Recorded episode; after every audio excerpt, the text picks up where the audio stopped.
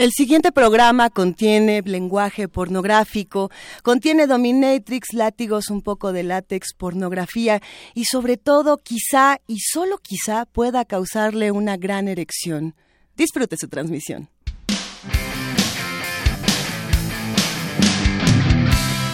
Radio UNAM presenta Sin margen. Borramos las fronteras que nos disocian.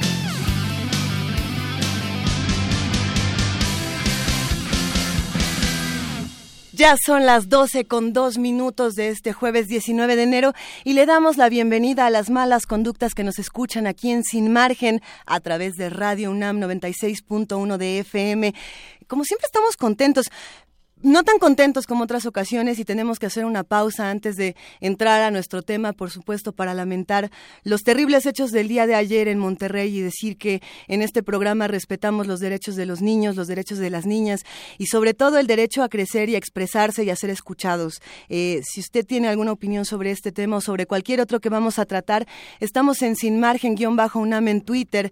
Por supuesto, hay muchas opiniones, hay muchísimo que decir, pero hay una invitación a usar las redes sociales de manera manera responsable, eh, de manera coherente con lo que queremos decir, con nuestros discursos, con, todo este respeto que se le debe a, las imágenes fuertes, a las imágenes dolorosas. Respetemos el, duelo de los demás y, por supuesto, aquí en Sin Margen somos inteligentes e irreverentes. Eh, trataremos de ser inteligentes con nuestras redes sociales y con todo lo que vamos a decir, porque los temas que vamos a tratar aquí eh, están, están buenos, como ustedes saben, no, no nos censuramos demasiado y vamos a hablar de una investigación pornográfica.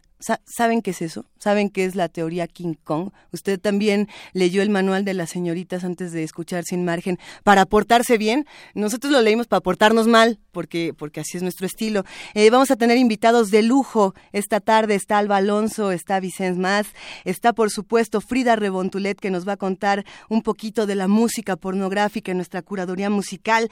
Tenemos una mala conducta el día de hoy que les va a dar espero que les dé gusto, a nosotros nos encantó, pero como se trata de una figura pública tuvimos que deformar tantito la voz porque nos habla de sus gustos porno, qué le gusta, qué no le gusta, a Alberto, que es un comunicólogo, ya les vamos a ir contando más de todo lo que hay en este programa, eh, esperemos que lo disfruten, esperemos que, que estén abiertos a los temas y sobre todo que estén abiertos a discutirlos de, de la manera en la que ustedes quieran. Saludamos a todos los que se portan mal por ahí, como siempre, los vainilla, los, los swingers ya seguramente ya nos saludaron en redes sociales, al ratito les mandamos un abrazo. Tenemos un glosario desmitificador que esperemos les guste porque como vamos a hablar de pornografía, pues vamos entendiendo qué es, ¿no? Vamos entendiendo qué son estos deseos, qué son todas estas eh, pulsiones oscuras que nos gustan y que también nos condenan de una u otra manera. Así que venga ese glosario. Glosario desmitificador. Letra P. A ver, hojeamos el diccionario sin hacer ruido. De noche.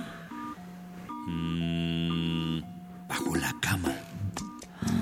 Encontramos una palabra oculta que no puede pronunciarse en público sin desatar señalamientos y miradas incómodas. El término pornografía ruboriza a más de uno se cree que viene del griego porné, que significa prostituta, o de pernemí, que quiere decir vender.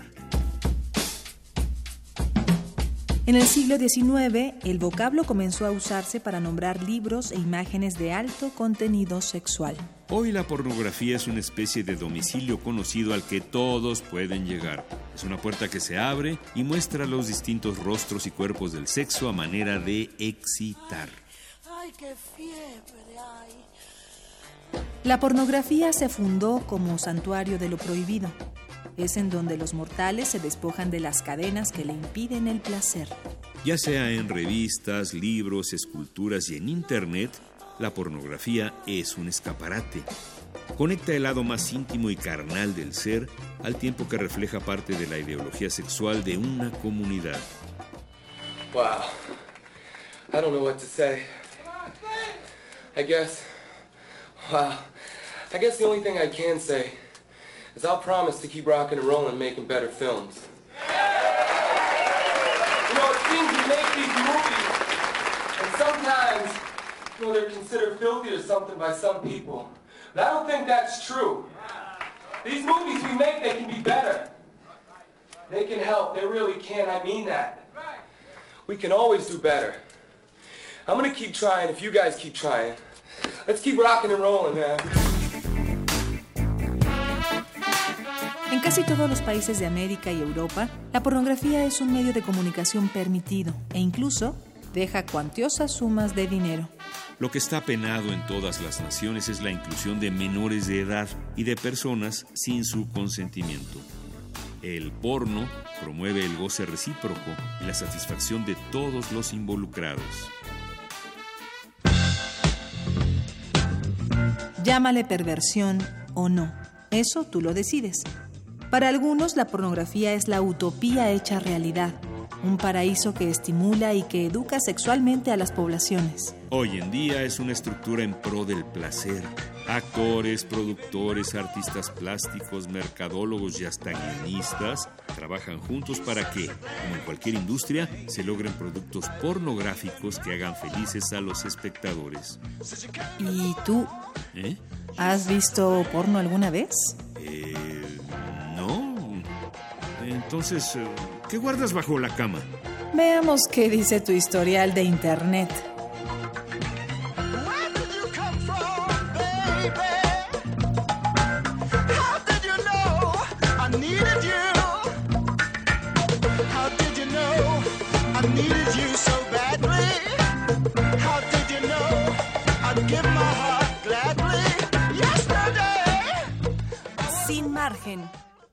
No se trata de que me toleres, se trata de que soy. Lo que no debe hacerse. Pedir dinero por lo que debería seguir siendo gratuito. La decisión no pertenece a la mujer adulta. El colectivo impone sus leyes. Las prostitutas somos el único proletariado cuya condición conmueve tanto a la burguesía. El tipo de trabajo que las mujeres no pudientes ejercen, los sueldos miserables a cambio de los cuales venden su tiempo, eso no le interesa a nadie. Ninguna legislación prohíbe dormir en la calle a los 40 años. Convertirse en vagabundo es una degradación tolerable. El trabajo es otra. Pero la venta del sexo, ay, eso le concierne a todo el mundo, ¿eh? Y las mujeres respetables tienen algo que decir al respecto. Intercambiar servicios sexuales por dinero, incluso en buenas condiciones, incluso voluntariamente, es un ataque a la dignidad de la mujer. Aquí la prueba. Si pudieran, las prostitutas dejarían de hacerlo. Hace falta retórica, vamos. Como si la chica que te depila la entrepierna o te limpia los poros de la nariz lo hiciera por pura vocación estética. La gran mayoría de la gente que trabaja dejaría de hacerlo si pudiera. Menudo chiste. Trabajo en un supermercado, en la sección de productos de limpieza para el hogar. Tengo 19 años. Mm, En principio, pues no tengo el perfil de ser alguien que vaya a tomar el camino del sex business. Odio trabajar. O sea, me deprime la cantidad de tiempo que me dejo en ello, lo poco que gano y la facilidad con la que se me va la lana. Miro a las mujeres mayores que yo trabajando así toda la vida para ganar poco más del sueldo mínimo al mes y para que a los 50 años te eche la bronca el jefe de sección porque vas demasiadas veces a mear. Vas demasiadas veces a mear. Mes tras mes voy descubriendo al detalle lo que quiere decir llevar una vida de trabajadora honrada. Y no veo escapatoria. Con tener trabajo ya tienes bastante.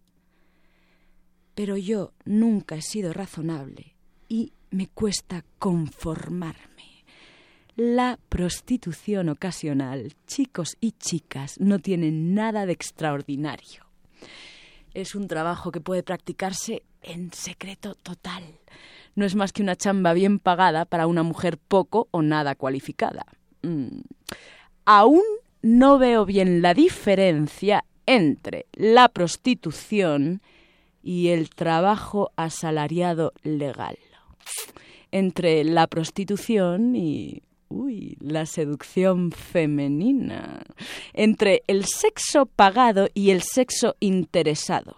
Lo que las mujeres hacen con su cuerpo desde el mismo momento en el que hay hombres con lana y poder alrededor, me parece todo bastante parecido al final. entre la prostitución, digo, uy, la feminidad tal y como nos la venden en las revistas y la de las putas, se me escapa el matiz de diferencia. Porque, aunque muchas no digan claramente cuáles son sus honorarios, tengo la impresión de haber conocido a muchas putas. Un enorme abrazo para los únicos, para los inigualables. Además tenemos cabina llena, o sea que estamos felices de recibir a los meros meros, Alba Alonso y Vicens más. Bienvenidos. Qué gustazo y qué manera de abrir sin margen esta tarde. ¿Qué, Total. qué- qué acabamos de escuchar, queridísima Alba? Pues, espérame que estoy con los calores. ¡Qué cosa! Bienvenidos, qué maravilla. Esto es parte de esta investigación pornográfica. Sí, sí. Bueno, este es, este es parte del texto, como tú bien has dicho, de, de Virgin Despentes, de su libro que se llama Teoría King Kong. Es un libro, es una biografía, eh, habla de su propia historia. Es una mujer que pues es una intelectual, por encima de todo, pero pues ha tenido una vida muy controvertida. Empezó siendo muy jovencita con un hecho muy traumático, fue una violación de Así tres es. hombres.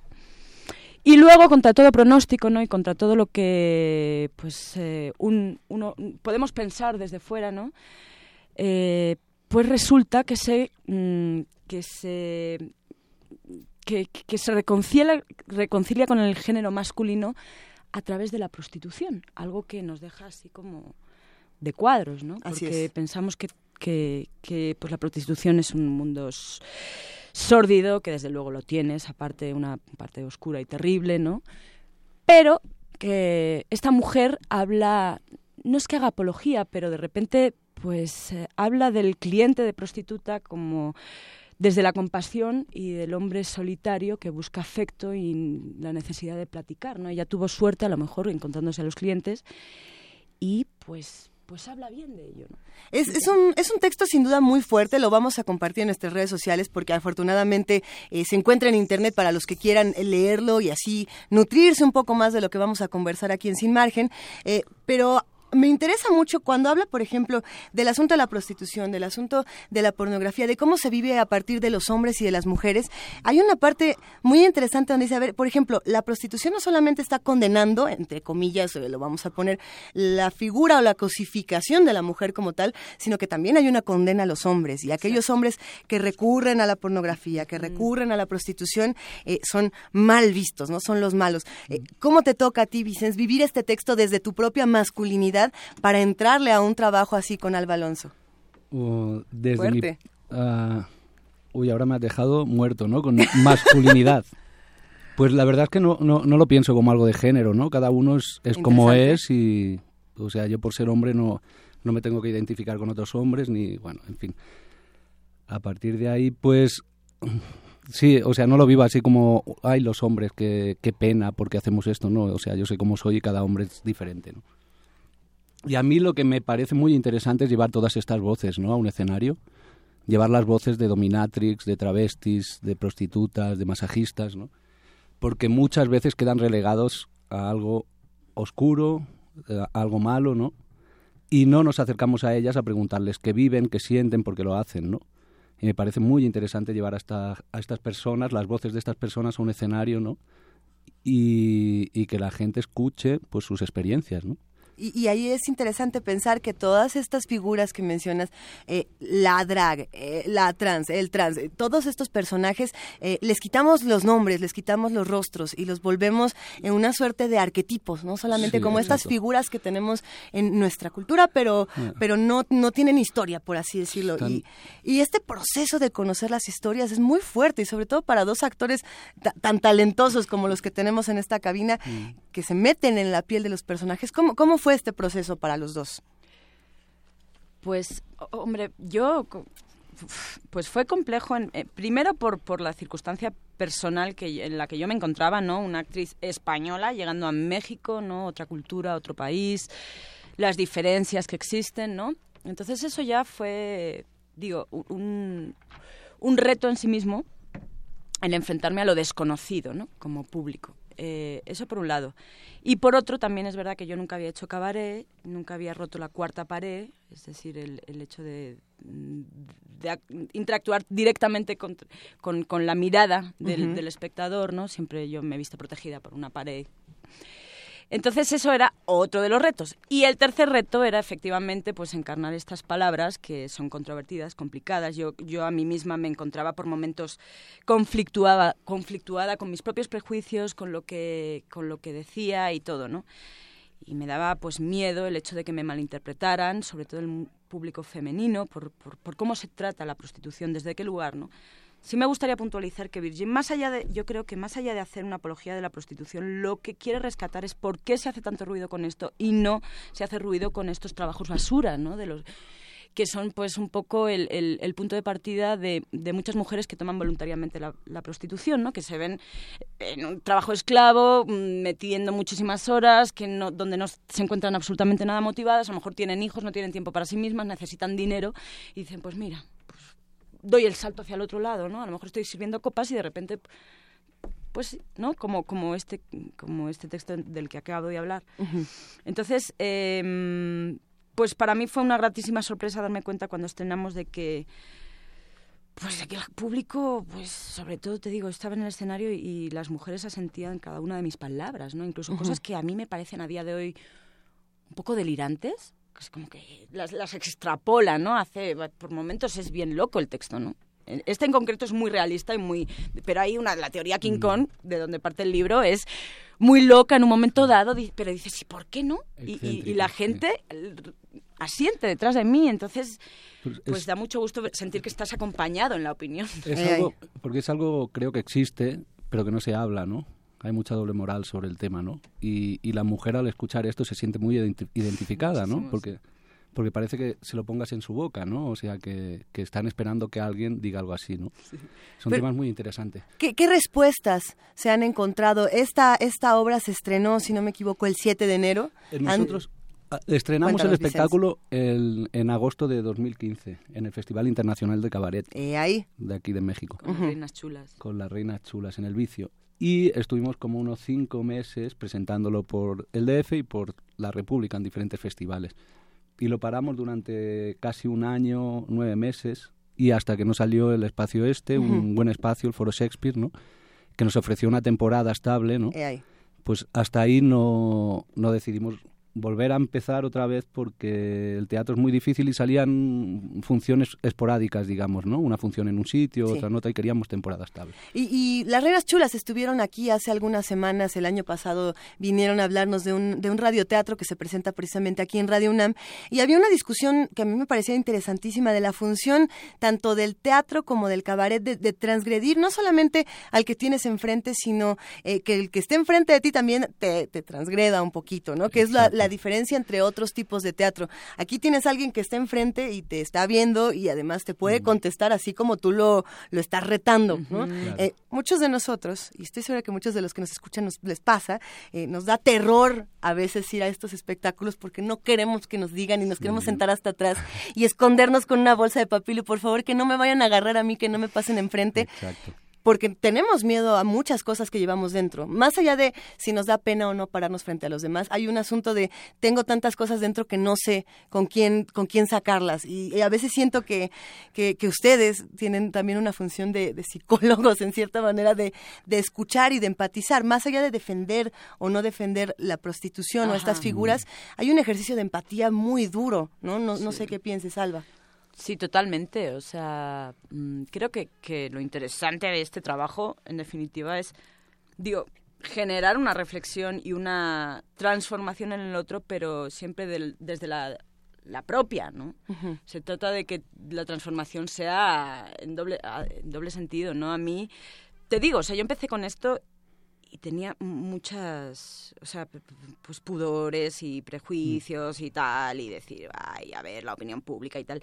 Y conforme lo he ido haciendo, me he ido, transforma, ha ido transformando mi forma de ver también esta industria, ¿no? y de entender a través de las palabras eh, de forma pues anímica, ¿no? el, pues porque quieras que no me pongo en la piel de esos personajes y de repente pues ellos mismos me están transformando mi forma de mirar esta, esta industria. Entonces, es fantástico que así sea, ¿no? Pero us- usas la palabra industria cuando estamos hablando de la del porno, industria. ¿no? La industria del porno, Industria ¿no? del sexo que puede sexo, ser- del porno, de, de- de la prostitución, de todo el que se dedique a ello. Hay muchas partes dentro de esta industria que me llaman mucho la atención y una de ellas es que cuando hablamos de la industria del sexo, hay una de las primeras palabras que, que votan en la conversación siempre es la violencia. Ajá, y, sí, y pues y el asunto de eh, cuando esta industria es voluntaria, cuando es obligada, cuando cuando es voluntaria y obligada al mismo tiempo, cuando nos transgrede, cuando esta imagen que estamos viendo a lo mejor no está eh, definida. ¿Qué pasa? ¿Le- le- ¿Han recibido comentarios sobre cómo se relaciona la violencia con todo esto? ¿O ustedes han reflexionado sobre este tema? Sí, fíjate, sí, se habla mucho de esto, ¿no? Y yo un, un día leía una entrevista de una prostituta también que lo hacía por voluntad propia, ¿no? Y ella decía que, que cuando se habla de celulares, ¿no? nadie, pien- nadie piensa en las minas del Congo que están siendo explotadas y que por eso mueren muchos niños Sí. y nadie piensa en eso, ¿no? Es una imagen que está creada, yo creo, culturalmente, ¿no? Porque interesa, ¿no? Crear esta imagen, ¿no? Y también existe, ¿no? Pero como existen Claro. otras tantas cosas, con el petróleo, con los celulares, con muchísimas cosas hay violencia, ¿no? Hay, hay, hay mucho que hablar de todos estos temas. Tenemos un buen rato para que los que nos escuchan las malas conductas disfruten de esta investigación pornográfica que se está presentando en el Foro Shakespeare. Así que vamos a hacer una brevísima pausa para escuchar a Frida Rebontulet, quien es nuestra curadora musical el día de hoy, y se dedicó a buscar, sí, porque también hay música pornográfica, música que se identifica directamente con el sexo, y, y nos ha hecho una recomendación interesantísima. Vamos a escucharla. Estas son las malas conductas.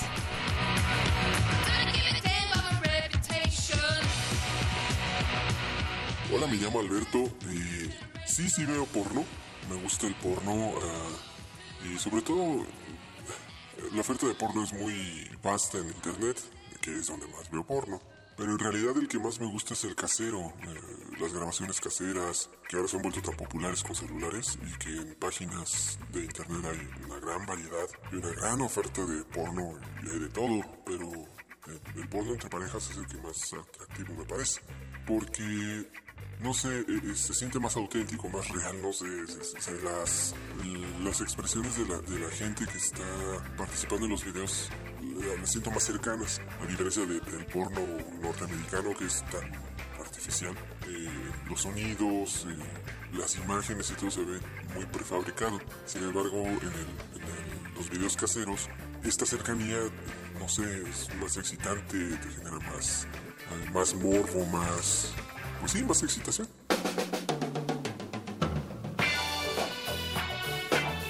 Creo que el factor realidad es, importante para la pornografía porque eh, te acerca más a lo que eres tú y no te frustra tanto. Más bien no te frustra como los videos eh, norteamericanos donde ves tipos súper formados y súper bien dotados con chavas súper hermosas y con unos cuerpazos y tu realidad es otra. Entonces, al momento de que si, si estás muy clavado con el porno norteamericano y de repente llegas a tu realidad a, a la hora de tener sexo, pues es muy frustrante que, una relación sexual tuya dure 10, 15 minutos contra las películas de 40 minutos de un tipo con una tipa con todo y la realidad no es así. Yo no creo que la pornografía sea violenta, más bien creo que está muy explotada. Comercialmente hablando, es, es, es la pornografía norteamericana es el punto eh, exagerado de los videos sexuales. Probablemente haría un video porno, pero tendría que darse muchas condiciones, muchísima confianza, mucho, no sé, o sea, tendría que darse la situación, platicarlo con mi pareja o con la persona con, que- con quien quisiera hacerlo, pero por estas cuestiones de las intromisiones en la privacidad y todas estas cosas, es, es muy arriesgado hacer un video porno y con cualquier persona porque no sabes dónde va a terminar ese video. Les mando un saludo a las malas conductas que escuchan sin margen en Radio UNAM. Vean porno, si quieren hagan porno, disfruten el porno.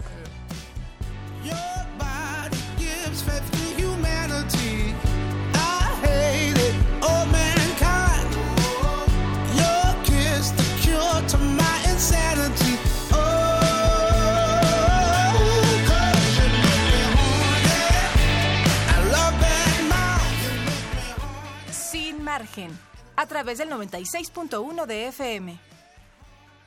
Y ustedes ya paren de marginar. Yo también ya voy a parar de marginar en este momento porque les ando presume y presume que vamos a escuchar a Frida Rebontulet y les mando a las malas conductas.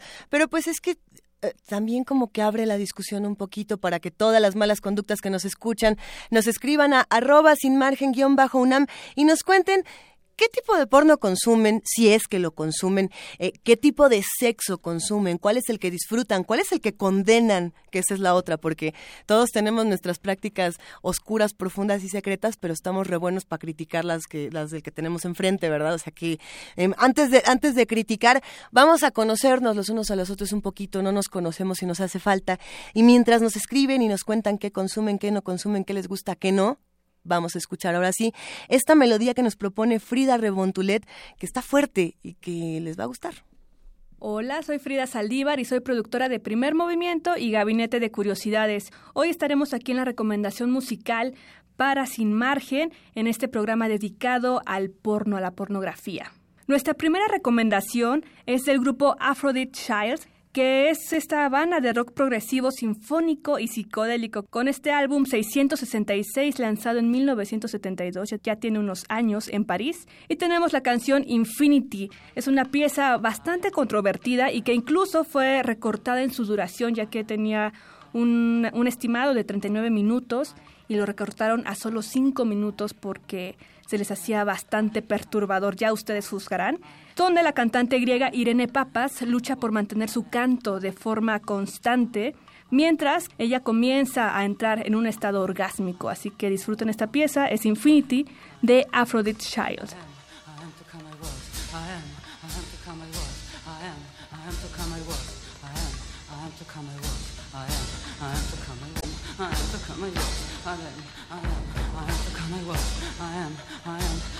To come I was, I am, I am, I am to come I was, I am, I am, I am to come I was, I am, I am, I am to come I was, I am, I am, I am to come I was, I was, I am, I am to come I was, I am, I am, I am to come I was, I am, I was, I am to come I was, I am, I am, I am to come I was, I was, I am, I am to come I was, I am, I am, I was to come I was, I was, I am, I am to come I was, I am, I am, I am to come I am, I am, I am,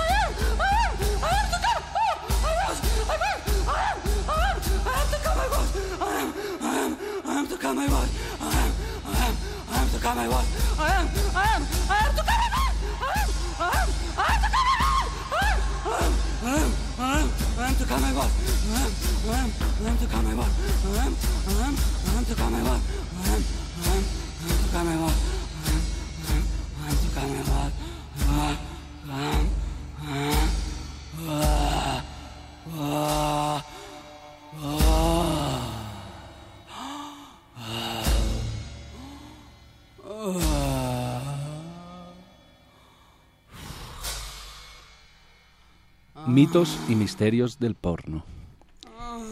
Todas las mujeres tienen tetas preciosas y grandes. Y los hombres, vergas preciosas y grandes también. Las mujeres siempre se ven gratamente sorprendidas cuando abren los pantalones de un hombre y ¡ah! se encuentran una verga. ¡Oh! Las mujeres sonríen y disfrutan de placer cuando los hombres las ahogan con su verga. Cuando una mujer está chupando la verga de un hombre, es importante para él recordarle lo que ella debe de hacer. Oh, sí, sí, chupa. Oh, sí, sí, chupa. Los hombres siempre sacan su verga antes de venirse. Los hombres siempre se vienen con medio litro de esperma. Una mamada siempre sirve para pagar una multa de tráfico. O para pagar lo que sea. Cuando una mujer es sorprendida masturbándose por un hombre desconocido, esta no grita ni se avergüenza, sino que le suplica a él que tengan sexo. ¿Y por qué a todas las mujeres nos encanta que nos peguen en el culo?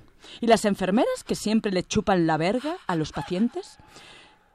Los culos siempre están limpios y sabrosos, y a las mujeres nos encanta sacarnos la verga del culo y metérnosla en la boca. La doble penetración hace que las mujeres seamos felices y sonriamos de placer. ¿Y cómo gritáis de placer las muy perras? Sí.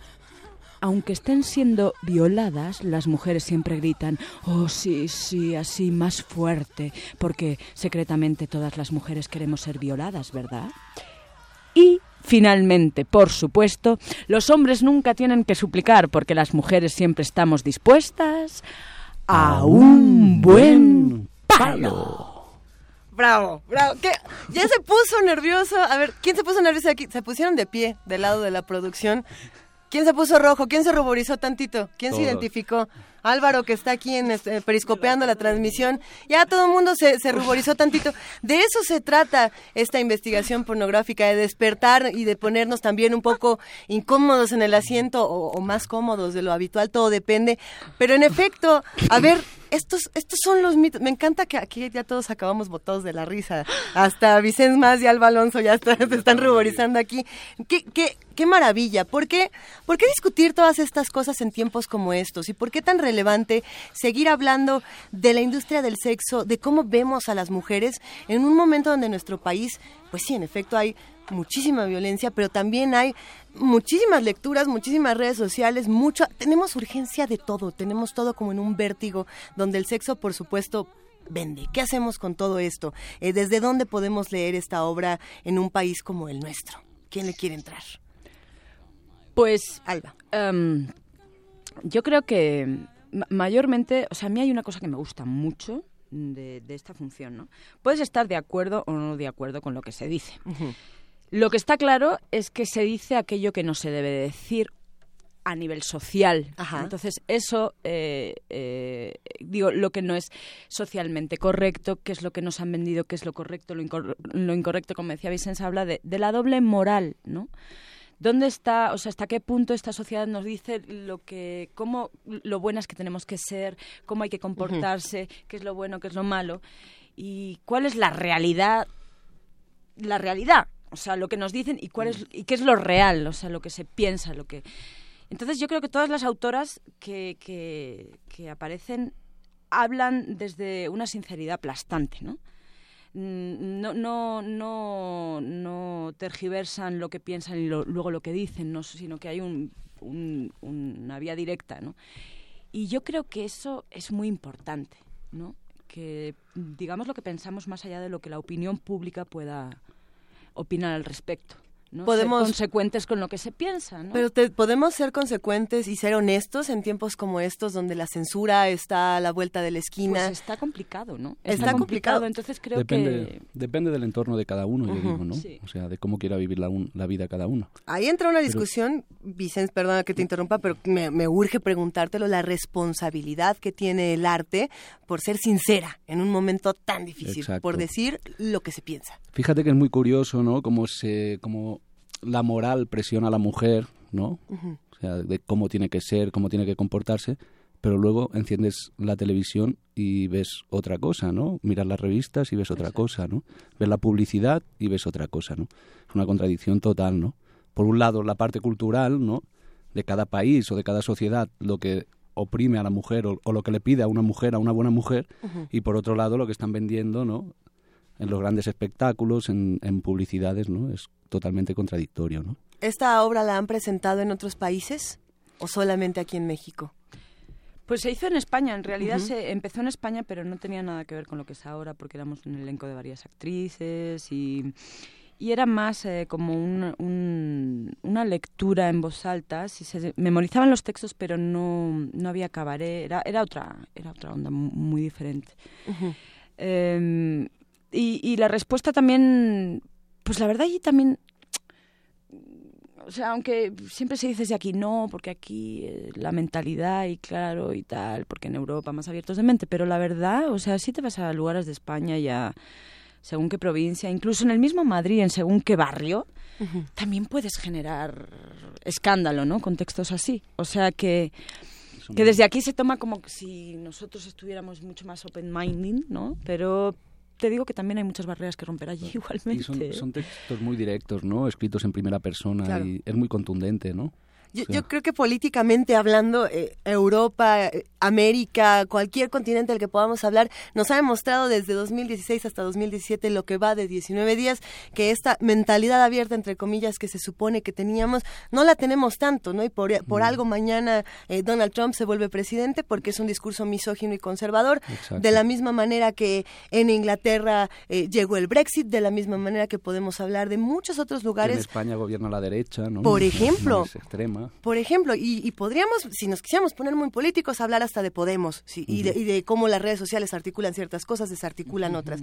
Es lo mismo en México, es lo mismo en España, es lo mismo en diferentes países, pero es lo mismo también sexualmente. Es decir, no dejamos de ser seres sexuales a pesar de lo conservadora que se pueda poner una sociedad. Podemos ocultarlo, quizá, o podemos disfrazarlo de otras cosas, pero la sexualidad y el hecho de que sea un producto que se consume es algo que no va a terminar, que, que quizás es la industria más antigua de todas. Pues sí, o sea, además entramos, en- eh, abrimos el espectáculo precisamente hablando de lo que eran los griegos. O sea, si te paras a mirar obras de arte de los griegos y es que hay trenecitos de hombres dándose por detrás en los platos griegos. O sea, sí es Claro. algo que viene estando de los de los comienzos y pues me atrevo a decir que ellos lo vivían de una forma más liberal y estamos hablando de siglos atrás. Entonces es muy fuerte, ¿no? ¿Qué ha pasado con esas sociedades? ¿Por qué no hemos evolucionado en ese sentido? ¿Lo vemos con más naturalidad o tal?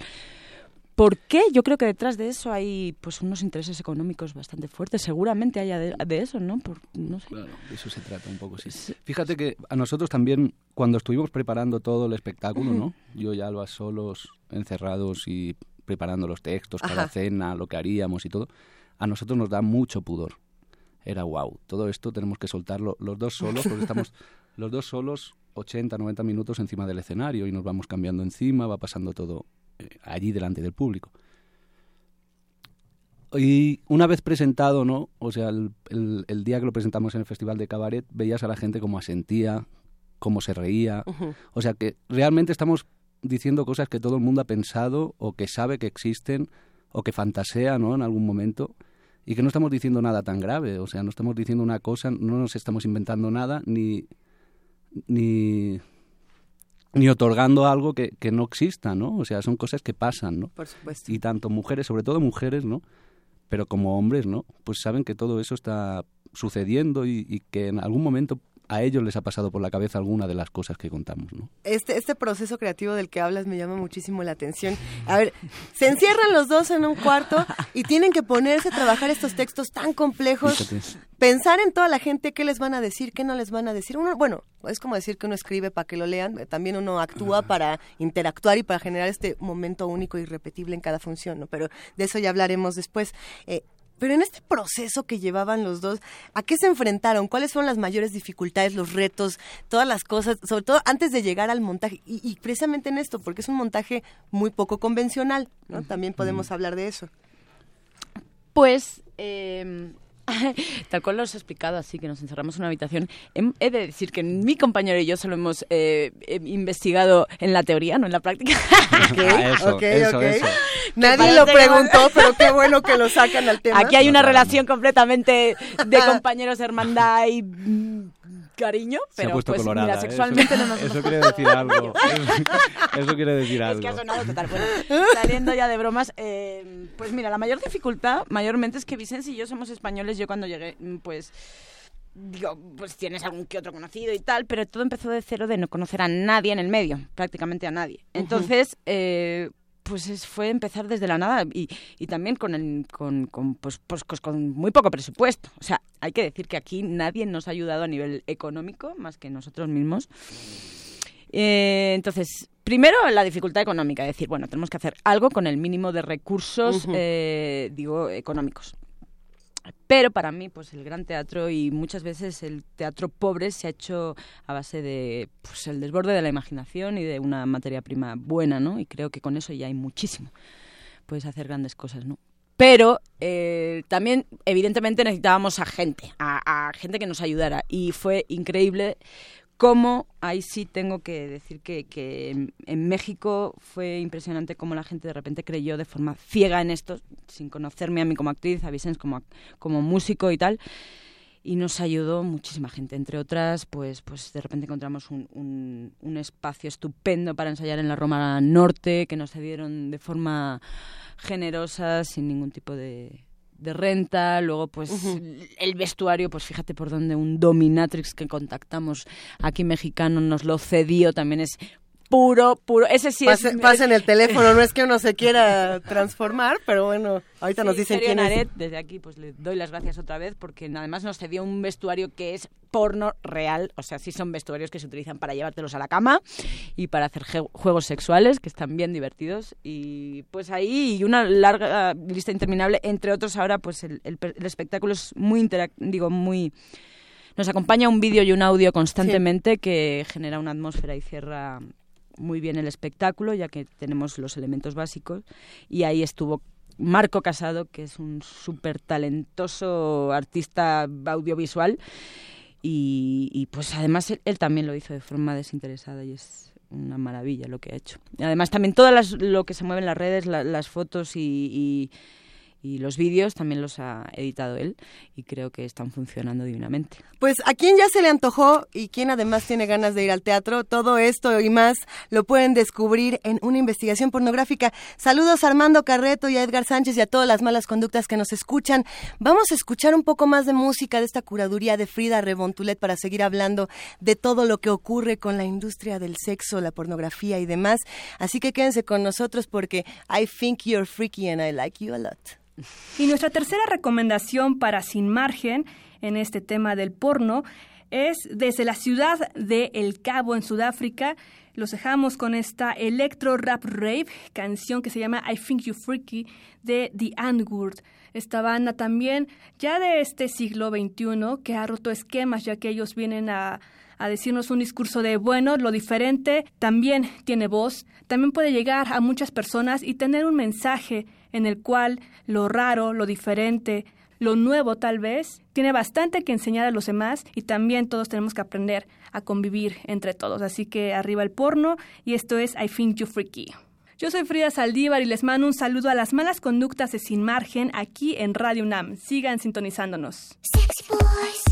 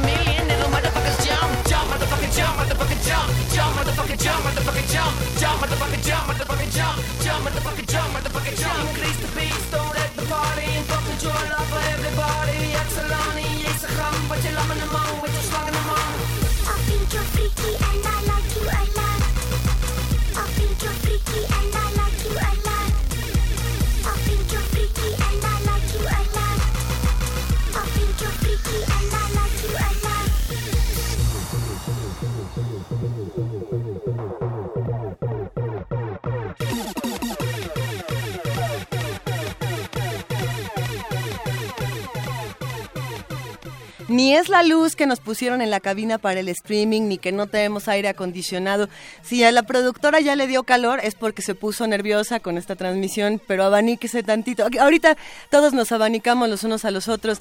Qué delicia escuchar a The Antwoord aquí en Sin Margen a través del 96.1 de FM Radio UNAM y estamos muy contentos, nada más comentándoles que este es nuestro programa número 18, así que como ya cumplimos 18 años, ya podemos hablar de porno y podemos eh, comentar estas prácticas desde la cultura, que eso es lo más, lo más interesante, ¿no? Como un análisis diferente de todos estos temas, además de- del buen chacoteo que uno se puede echar.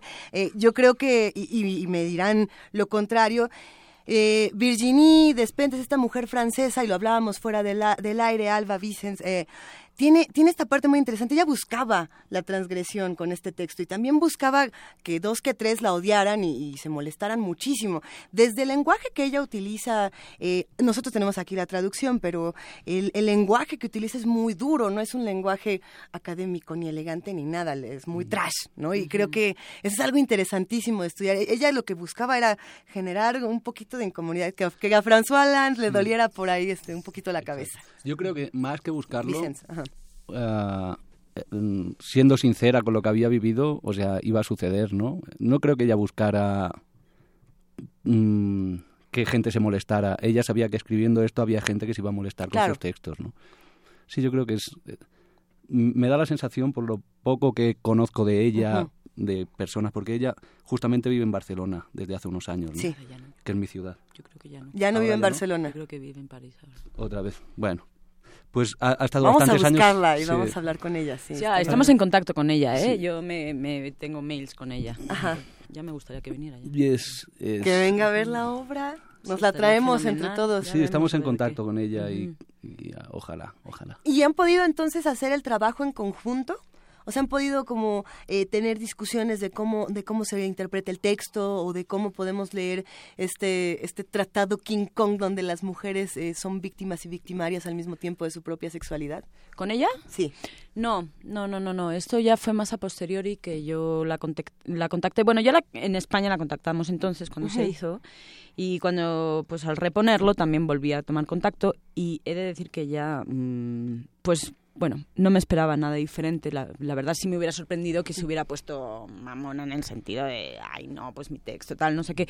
Para nada. O sea, lo dijo, no, pues es qué bien, ¿no? Además en México, que se pueda escuchar mi voz, qué bien, qué bien. Lo único, pues, eh, pues si se llegara más lejos, pues ya hablar con editoriales y cosas, pero vamos, fue completamente generosa y en ningún momento un tanto por ciento ni de nada. O sea, para ella ya el hecho de que se escucharan sus palabras era un, un regalo. Entonces, pues te digo, eh, ella nunca no ha puesto peros ni, ni ha dicho nada. Sencillamente nos ha apoyado. ¿Y han recibido algún pero? En, este proceso, además de todo lo que hablábamos eh, hace un bloque antes de que eh, The Antwoord llegara a ponernos a bailar, eh, sí es un proceso difícil buscar apoyos, encontrar personas con quien eh, empatizar y con quien generar estos proyectos, eh, pero las personas que lo han visto, o sea, han, tenido resistencia, además de las risas, además del, bueno, yo también me identifiqué por aquí, han recibido algún comentario de, esto no lo entendí, ayúdenme a entender, o no me gustó, o esto no puedo, es muy fuerte. Yo creo que no, o sea... Ah, es vamos a ver que puede- no. puede- puede- o sea, es denso en cuanto al texto y puede haber cosas que, que a uno se le pueda escapar, ¿no? Porque es una hora y media intensa, ¿no? De teatro. Pero así directamente, además yo creo que al mexicano le cuesta mucho decir cuando algo no le gusta, ¿no? Uy, mí- si yo te contara, a veces es fácil. Sí. A mí directamente Ajá. nadie me ha venido después de una función y me ha dicho, oye, no me ha gustado nada tu, el espectáculo, no me ha gustado algo. Sí, no es muy usual. O sea, a lo mejor. Digo, no me importaría nada, ¿eh? Que de repente alguien se sintiera ahí violentado y tal y viniera, pues digo. eh, para eso está el teatro, Sí, o sea, sí, sí. no digo, no pretendo gustarle a todo el mundo, es imposible y además, eh, pero sí, claro, yo, yo por momentos en funciones sí me he encontrado caras largas de, ¿what? ¿Qué estás diciendo, Eso no? sí. Y, y bueno, ahí, Y sí, esta por momentos en, está- en la función hay, hay momentos de tensión que se notan mm, cañón, o sea, sí, pero está muy interesante que así sea. ¿eh? Sobre todo al inicio, ¿no? Porque la gente hasta que no va entrando en este lenguaje, ¿no? Hasta que se va naturalizando un poco, ¿no? Se queda un poco como chocada, digamos, ¿no? ¿Qué, qué sigue? para ustedes? ¿Hasta cuándo se presentan? Eh, un poquito para ir recorriendo cómo, cuándo, dónde que queremos estar con ustedes de aquí a que termine. Pues estaremos todos los sábados en el Foro Shakespeare a las 8 de la noche. Ujú. Ah, pues...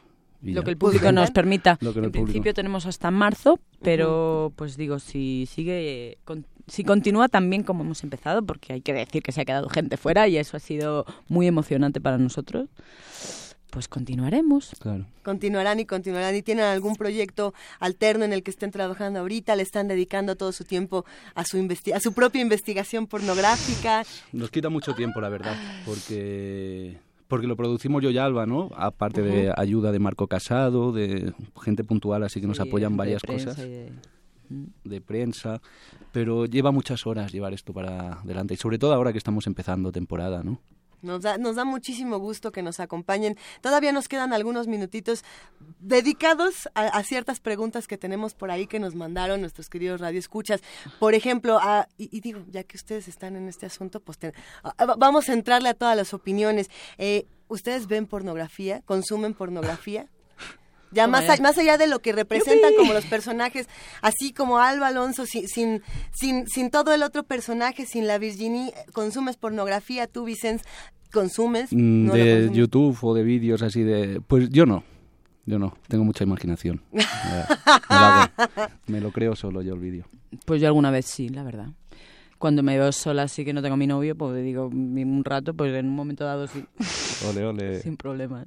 Hay, hay muchas cosas que uno puede discutir del tema de la pornografía. Por ejemplo, aquí Armando Carreto nos escribía y nos decía, es que a mí me gusta mucho el porno, pero a mi pareja no. Y, y- y a mí me, me despierta reflexiones de todos los tipos. Armando, eso me pasa a mí también. También te ocurre. Pero a mí no me gusta y a mi pareja le gusta mucho. Es, es complejo. A ver, por aquí Edgar Sánchez nos dice, "Eh, un fenómeno importante del porno y de la industria del sexo son los packs, la galería de desnudos, que esto es algo que si no me equivoco, en México no hay, o si hay. Alguien que, alguien que me diga dónde encontrar, ¿por qué, no, ¿por qué no hemos ido a la galería de desnudos todavía el equipo de Sin Margen a hacer todo un scouting? No, no lo tenemos claro. Eh, ¿qué, ¿Qué discusión ustedes dejarían sobre la mesa después de, de ver la obra? O sea, como si todos nos fuéramos, después de estar en la investigación pornográfica, después de, de introducirnos en todo esto, nos sentamos a tomarnos un cafecito, echarnos una chela o lo que sea. ¿Cuál es la discusión que ustedes querrían despertar al final del día? Yo creo... Eh, O sea, una investigación pornográfica está creada a partir de, sobre todo, de textos de Virgin y de textos de muchas trabajadoras sexuales, ¿no? Ujú. De experiencias propias, ¿no? Nosotros, eh, más que querer abrir una discusión o querer dar una lección de algo, los que- lo queremos llevar al escenario para que cada uno se lo lleve a casa y lo filtre como, como pueda, ¿no? O sea, no, no un- un- una discusión en concreto ¿Alguna pregunta que se quede pendiente? ¿Algo que quieran decir? Es- esto es lo que yo quería decirte con esto. Digo, pues, como dice. Vicens, más allá de dar lecciones de nada de cómo son las cosas. Bueno, el teatro eh, no te puede como- leccionar, sino... Mm, bueno, digo, hay, hay veces que sí está como más claro, ¿no? Decir que se Ujú. pos- toma una postura, ¿no? Sí. De, pues, en este caso, pues, eh, pues sí es un abanico de posibilidades, ¿no? Y, pues, hombre, yo creo como que, que lo más interesante para mí sería que, que aquello que uno que, que uno entra con una forma de pensar y, y sales eh, por lo menos eh, replanteándote esa forma de pensar. O sea que se te mueva un poco el piso en el sentido de, mm, del pensamiento no de anda yo pensaba que las cosas eran así pero por- o abrir una pequeña puerta que puedan ser de otra manera no Claro. Eh, creo que ser eh, mm, mm, Creo que eso está muy interesante. O sea, creo que todo el mundo deberíamos en un momento dado replantearnos nuestra forma de pensar para poder... Ahí existe el diálogo, ¿no? Y no la cerrazón de esto es así, así, así, sino pues no. O sea, a lo mejor resulta que lo que tú me propones, que no tiene que ver con lo que yo pensaba que era, eh, ¿por qué no puede ¿Por qué ser? no? no? Exactamente. Eso. Con estas reflexiones finales nos vamos a quedar porque estamos a punto de terminar con Sin Margen, pero les decimos que tenemos, si no me equivoco, es un pase doble para la próxima semana. No para este fin de semana, que es 21, Exacto. sino para el próximo fin.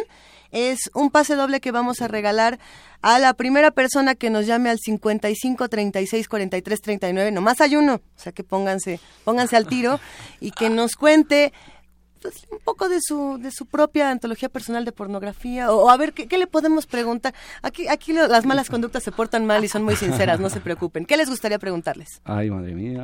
¿A quiénes? Ah, A, los, que nos escuchan. Sí, ah, sí, sí. ¿Cumple la prostitución una función social? Ah, por ejemplo, co- con, esa nos vamos a quedar. Eh, muchísimas gracias. Ha sido un verdadero honor haber compartido con ustedes. Vicens, ¿quieres decir una última sí, cosita? ah, pues para vuestros seguidores, a la persona que entre en nuestras redes, nos pueden encontrar en Facebook Compañía de Teatro Líate Eh, o en Twitter arroba ah, Líate Líate Teatro. Teatro, teatro, sí. Exacto. Mm, a los que compartan uno de nuestros posts y nos envíen un mensaje con su nombre completo, les daremos un 30% de descuento. Excelente, bueno. Si nos ayudan en la hombre. difusión Hombre. y hacemos intercambio. Pues Vamos a darle todos retweet un poco a lo que está haciendo Líate Teatro. Muchísimas gracias, el honor. Y como siempre, este Sin Margen llega a su fin, agradeciéndole al equipo que hace que todo esto funcione, a Ernesto Díaz, Ana Salazar, en los controles técnicos Arturo González, en la producción Jessica Trejo y yo soy Luisa Iglesias. Nos vamos con una curaduría musical de Frida Rebontulet. Alba Rock dice que también está aquí en la producción. Alba Rock, Gracias, gracias por todo y sobre todo por el Periscope, estuvo re bueno. Eh, esta curaduría musical que hizo Frida Rebontulet tiene como cierre a la única, a la inigualable, a la que despierta todas las bajas pasiones de todo ser humano y si no, no sé qué están haciendo, Nina Hagen. Buenas tardes y nos escuchamos el próximo jueves. Adiós. La segunda recomendación para este sin margen es Nina Hagen y si de mujeres de post-punk y canto operístico de Berlín se trata, ella es quien llega a nuestra mente. Así que escuchemos esta canción que se llama Wir lieben immer noch que significa vivimos siempre todavía. Y bueno, también ustedes juzguenla, qué tan porno puede ser, por qué el porno es obsceno para algunos, por qué es censurado. Esta mujer siempre ha roto esquemas desde sus épocas en los 80, 70 hasta la fecha, sigue ella trabajando con varios grupos y van en este sentido de decir, bueno, ¿por qué el obsceno? Para algunos es como, y para otros la verdad es un espacio de liberación.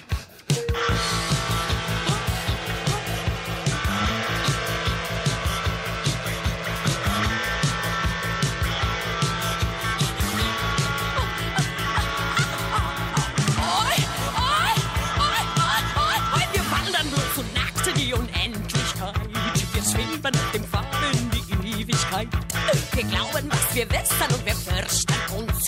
Wohl, weil wir sterben müssen, das verängstigt uns. Wir sind die Lebenden.